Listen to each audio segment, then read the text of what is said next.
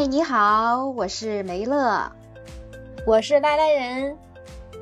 梅乐不如众乐，让我们一起聊聊生活中那些开心的事儿吧。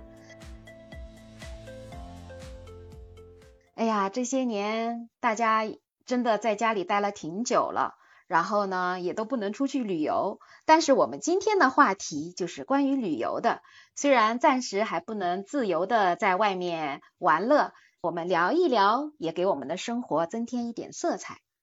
那我们今天主要就是想聊一聊。你出去玩，你是喜欢自由行还是跟团游呢？我先说。好的。嗯，我出去玩啊，我喜欢自由行，但是前提是看跟谁出去玩。如果是跟家里人，特别是跟我妈，我就会选择到当地了之后，然后再选择一天或两天的当地小团的旅行团。如果是跟同事、同年龄的朋友，那我肯定就是自由行。嗯，我能明白你的这个选择，因为其实自由行跟跟团游都各有它的优点缺点。是我们都知道自由行非常的自由，对吧？嗯，我可以随意的安排自己的时间，但是它有一个最大的问题，就是除非你是 对，除非你是自驾游，否则的话，你的交通其实是很不方便的。所以你的时间成本就会特别的高，嗯，对。那跟团游呢？我们很多特别年轻一点的人是不喜欢跟团游的，因为他太不自由了。但是跟团游有一个最大的好处，就是比如说你说我要找当地的小团，因为它省事儿啊，你只要把钱交了，然后就就没事了。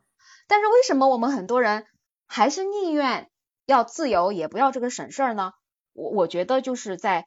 跟团游的当中有很多这个产品，它可能给了很多朋友一个不好的体验，就像之前我们很多时候看到的什么长城一日游啊、云南五日游啊这种九百九十九就可以呀。呃，我们的就是游客可能觉得我花了九，虽然我九百九十九挺便宜的，但是你承诺给我的这些游玩的，你得给我承诺呀。但是结果发现并不是他想象的那样子，因为羊毛出在羊身上，人身上。旅行社给你承诺了这个五天的时间，但是他并没有承诺我给你玩的某一个景点，他要玩多长时间啊？他没有，所以你就会发现，哇，原来我是在购物中旅游，我可能一天有八小时，我有七小时在购物。说到旅行，旅行团这个购物啊，其实也不是说它完全不好，怎么说呢？打个比方哈，我老妈。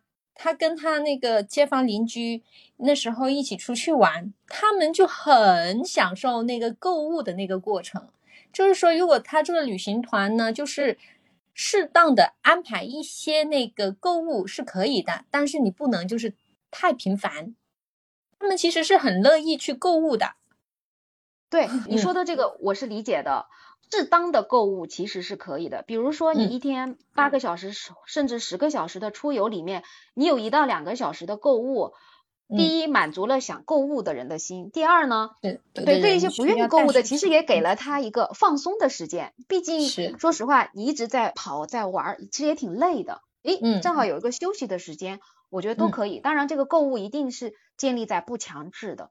对，强制的购物就是会造成一个很差的体验，就会让人对这个跟团游造成了一个负面的这种影响。然后我想说说这个跟团游，因为我有一些老年的朋友，因为我原来的同事有一些他们年纪比较大，他们退休了，他们也参加的跟团游，但是呢是精品团，他们经常参加这种小团，然后去国外，价格其实挺贵的。但是真的是物超所值，所以我我的计划就是等我年纪大一点的时候，我也想参加这种 夕阳团，对夕阳团，然后就相对要贵一点，但是也很舒适。这种团基本是属于叫做私人定制了。我我我了解过这种团了，它就是这样子的，你在一些旅游的平台上去咨询他。你可以问他，就是跟他说你的一些需求，比如说你想去哪一些景点，然后你想包车还是不包车，大概就是住宿的标准是多少，然后呢，他就会给你定一个路线。因为有的人他很懒得做攻略，或者是说可能对国外一些景点不太了解，他就会通过这些平台去咨询，去让他们帮定制一条路线，然后呢，呢还帮你就是包车、司机，然后订票、订酒店，然后所有的东西都帮你搞定，很省事。当然，就是这个费用就会高一点，但是也算是私人定制嘛，毕竟哈。嗯，那目前就是我这个年龄段，我还是更倾向于。自由行，对，有两个因素吧。第一就是更自由行程，第二呢，就是我们一直说旅行中的那个伙伴是特别重要的。对，所以你即使是私人定制，你参与到了一个团里面，不是你会特别适应，那就会影响到整个一个旅游的心情。所以现阶段我还是会选择自由行。我我这么理解你的你的那个自由行的那种呃心态吧，是不是就是说，呃，在自由行前呢，你都会要自己去做攻略，做攻略的同时呢，你已经先大概的过了一遍当地的一些风土人情跟景点，当自己去到那个地方的时候，真正的去感受了，然后就是有双重的快乐。你说的这个双重快乐，其实在我最初开始自由行的时候，我是这么做的。那个时候小孩子非常小的时候，我开始带他出去玩，我挺没有安全感的。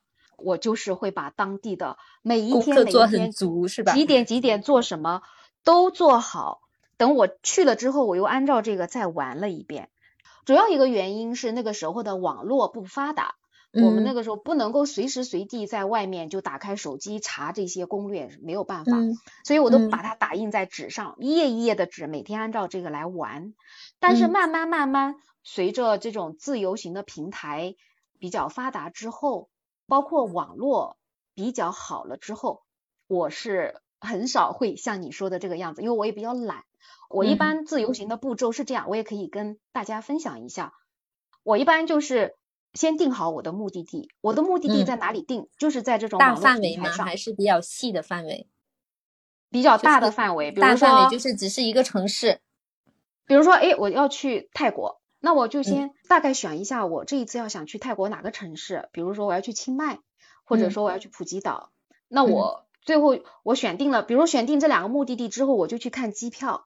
我一看机票，咦，清迈的可能更便宜，那我就选清迈。清迈当然我也会在网上看一下，清迈有哪些好玩的，我列一列，我再把普吉岛有哪些好玩的再列一列，我心中有一个数，然后我再看一下机票，诶，清迈的机票更划算，那我就选好清迈，然后我就把机票一买，买完之后稍微定一下大概的行程，比如说清迈我要在清迈城市待多确定落脚的时间哈，对，比如说拜县三天，对，比如说拜县我想去几天。然后这个大概的框架搭好之后，我再把当地的那个酒店或者民宿我一定，定完之后我就不管啦，啊，我就万事大吉，然后我就办。签证，然后我就等着出去玩了。那么我 到了出去玩的前一天晚上，我就会看我第二天要玩什么，我都是这样即兴看的，因为网络很方便，我我我随时可以调整。心态不一样了嘛，因为以前的话，你毕竟还带着小孩，然后又是。才开始出去旅游嘛，经验不足，然后就觉得会很紧张，会谨慎，是，然后经验多了，然后心态就自然就不一样，然后就放松了。对对对，嗯，所以这就是我想跟大家分享的，就是两种方法。如果你是一个自由行的小白新人，那你一定是把这些功课都做好；如果你是一个老手了，那就随意吧，想怎么弄就怎么弄，就按自己开心的来。嗯，是的，是的。我不知道你是怎样安排的，我的安排跟你差不多，就是之前的话呢，就就跟你一样，就会做的比较细，哎，可能踩的点都差不多，时间都差不多那种。但是现在的话，可能也随着年纪大了吧，然后就变得有点佛系了，就觉得，哎，去到那里天气热哦，太晒哦，不出门，先待待吧。然后早上天气凉一点了。傍晚天气没有那么热了，然后才出门去溜达。反正就是说，先选好一个大的落脚地，然后具体的景点有一二三四五个，那就看心情、看时间呢。反正就待三天。如果这三天懒懒散散一点，可能只去了三个，那就只去三个呗，就没必要为了就是一定要五个景点都打卡，然后就去赶时间这一种。嗯，就我刚才注意到你说这个天气热的原因啊，那我又要想分享一个我这个人追求安全感的 一个做法。哦，我好想听。对，就是我我选择的目的地一定是那里最好的季节。啊，那你说像泰国，你能有最好的季节吗？有，泰国最好的季节就是一月份，一月份是泰国的冬天。冬天它它的它的温度只有二十几度。二十几度，那就相当于是我们的海南嘛，是不是？对，就很舒适，特别晚上，你甚至晚上穿一个短袖、短裤都有点凉的那种感觉。然后白天最热的时候也就是二十多度，不会超过三十度，所以整个的舒适度是泰国的一年当中最好的时候。嗯，但是你这么说，那一月份的时候那就是旺季哦。那像以前的话，就很多中国人也会去。嗯，其实还好，不能说全泰国都是一月份都是嗯冬季，就是泰国的北部泰北地区，它就是比较舒服。当然你说海有的海滨城市，它一年四季它都很热。如果我就是想去那儿怎么办？那如果你做的是水上运动项目或者水上项目，潜水啊什么，这个就无所谓季节了。你比如说去马尔代夫，它就是太阳出来了，它就是很热啊。但是太阳出来了，它才最美呀，对吧？所以这时候我们肯定还是选择要它美嘛。对，是的，明白。因为像夕阳的话，都是夏天会比较漂亮哈，特别是海边的夕阳落日。是的，是的，是的。嗯嗯。所以我我也是给大家一个小建议，就是我们可以选择去玩的地方非常多，不管你是跟团游还是自由行，天气是影响到我们整个游玩的一个重要的因素。太冷了，你玩的也不舒服。太热了，你玩的也不舒服。所以，既然有那么多可以选择的，你就是要把这个功课要做好。你在选择你要旅游的大方向的时候，你要把它做好。比如说，我要去欧洲，对吧？那你说我特别喜欢雪，那就算了，那你就是冬天你去滑雪。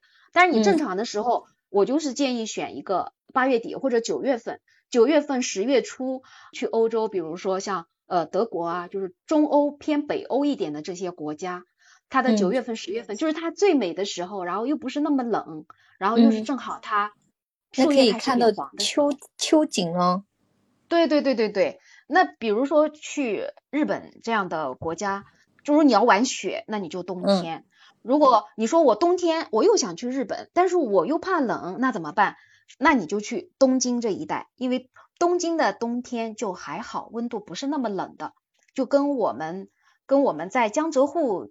这个地方的冬天有点类似，对，也不是最美的季节，但是呢，也能满足一下你出游的这个心情，就是没有冷到那种程度。因为我自己是一个怕冷的人，所以我我对这个天气就特别的介意，所以这也是我分 享给听我们节目的小伙伴一个心得，就是嗯，看这个，你不管自由行还是跟团，一定要看好这个天气。这样子你才玩的，把你的快乐放大到最大。你你说到这个问题，然后我又想到了另一个问题。呃，我们大家都知道，就是说应季的去旅游肯定是很好，但有的时候呢，应季的旅游就会变得人多。那如果是说人多跟应季，你会选哪一个？人的因素也是我考虑之一。如果你要说。这个地方这个季节它很美，可是它是全是人，那我是不会去的。对，因为自由行嘛，就是我们的选择是很多的，我们不用去跟那些跟团去挤那个景点，所以我们可以选择一些冷门的景点。即使是在，比如说我们去桂林这样的城市，旺季的时候，那旅游景点都是人呢，那你就可以避开那个景点。我的经验就是不要去卖门票的地方。那个地方人都不多，对，那个肯定是人多的。对你只要一卖门票，那当然就是充满了人了。但是你只要不卖门票，那个地方去的人就相对而言要少一点。就说你一定要在旺季出游，我只有那个时间才能出游的话，那我的推荐就是这个。嗯，那我自己是从来不会在黄金周还是国假各种假期的时候出去，这种时候我一般就是家里蹲，我不出去玩的。那是因为你的那个时间可能比较自由吧？大部分小伙伴基本上就只有节假日跟大的假期，对吧？这个就是看每个人的这个时间嘛。那为什么有的时候我们就是推荐出境游？因为很多人对出境游有一个错误的观点，他觉得哇很贵，对吧？第一它很贵，第二我语言不通。其实我我想说的是，等旅游真正放开之后，咱们又能哪一天回到从前的话。大家都可以勇敢的走出去。第一，出境游它不贵，因为很多航班它有很多的特价的机票，像去日本，我经常机票就是来回一千多块钱，有的时候一千块就能搞定。嗯，说到语言，就算你会英语，你去日本也没有用啊，对吧？所以其实也没事，很多时候我们就用第三语言，用我们的手势也能解决很多问题。所以我我其实是鼓励大家。都能出去看一看，我们就是用我们的眼睛看一看世界不同的国家，他们都是怎样生活的。因为说到这个，我其实是带过我的爸爸和妈妈带他们出国的，他们就很开心。有一年我带他去柬埔寨嘛，从柬埔寨一路往北开，开到另外一个，因为柬埔寨就看那种古老的那个寺庙嘛，就是没落的那些寺庙，一路上全是对，全是农田。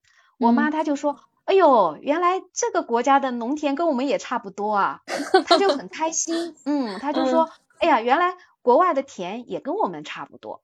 后来我也带他去泰国嘛，也也看到很多水稻田，反正包括去各种人家怎么生活的呀，他们就会很仔细的观察。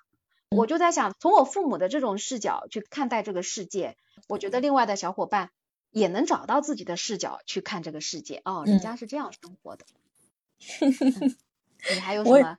我这边也没有什么什么特别分享的了，因为你已经分享的太好了。主要是聊到旅游这个话题，哎呀，真的太久违了。我最近天天做梦我出国玩了，然后呢，我在梦里面就很纠结，完蛋了，我怎么出来玩了呀？虽然很美，可是我回去还要被隔离，怎么办呢？完蛋了，我回去还要上班，我怎么才能够上班呢？就是天天就在这样纠结，所以我已经被这个折磨的不成样了。嗯嗯，哎呀，那我们今天的话题其实聊的挺开心的啊，赖人。嗯，对我再总结一下，就是出去玩，你喜欢自由行还是跟团游？我总结一下，就是说看大家处在一个旅游的什么阶段。如果是刚开始旅游的小白，那我建议可以先跟团游，但是只是咱们在选择这个旅行团的时候。要注意一下旅行团的这个合约，要看一下他提供的服务，不能够光看价格，我挑最便宜的，那可能会对你的这个旅程，整个旅程会充满了不快乐，那你这个一趟旅行真的就是白出去了。那还有一些就是老年人或者有一些没办法安排自己行程的人，或者比较懒不想做攻略的人，那我也推荐做一些精品的跟团游。像我们这样爱玩的，然后也喜欢操心的，那我肯定目前还是推荐自由行啦。然后自由行当中，我更加推荐的是自驾游。今天我们可能聊的自驾游这个话题比较少，然后赖人我们可以下一期我们专门做一个自由行当中的自驾游，能给我们带来好呀快乐。嗯，好，很期待下一期哦。好的，那没乐不如众乐，我们下期再见。拜拜。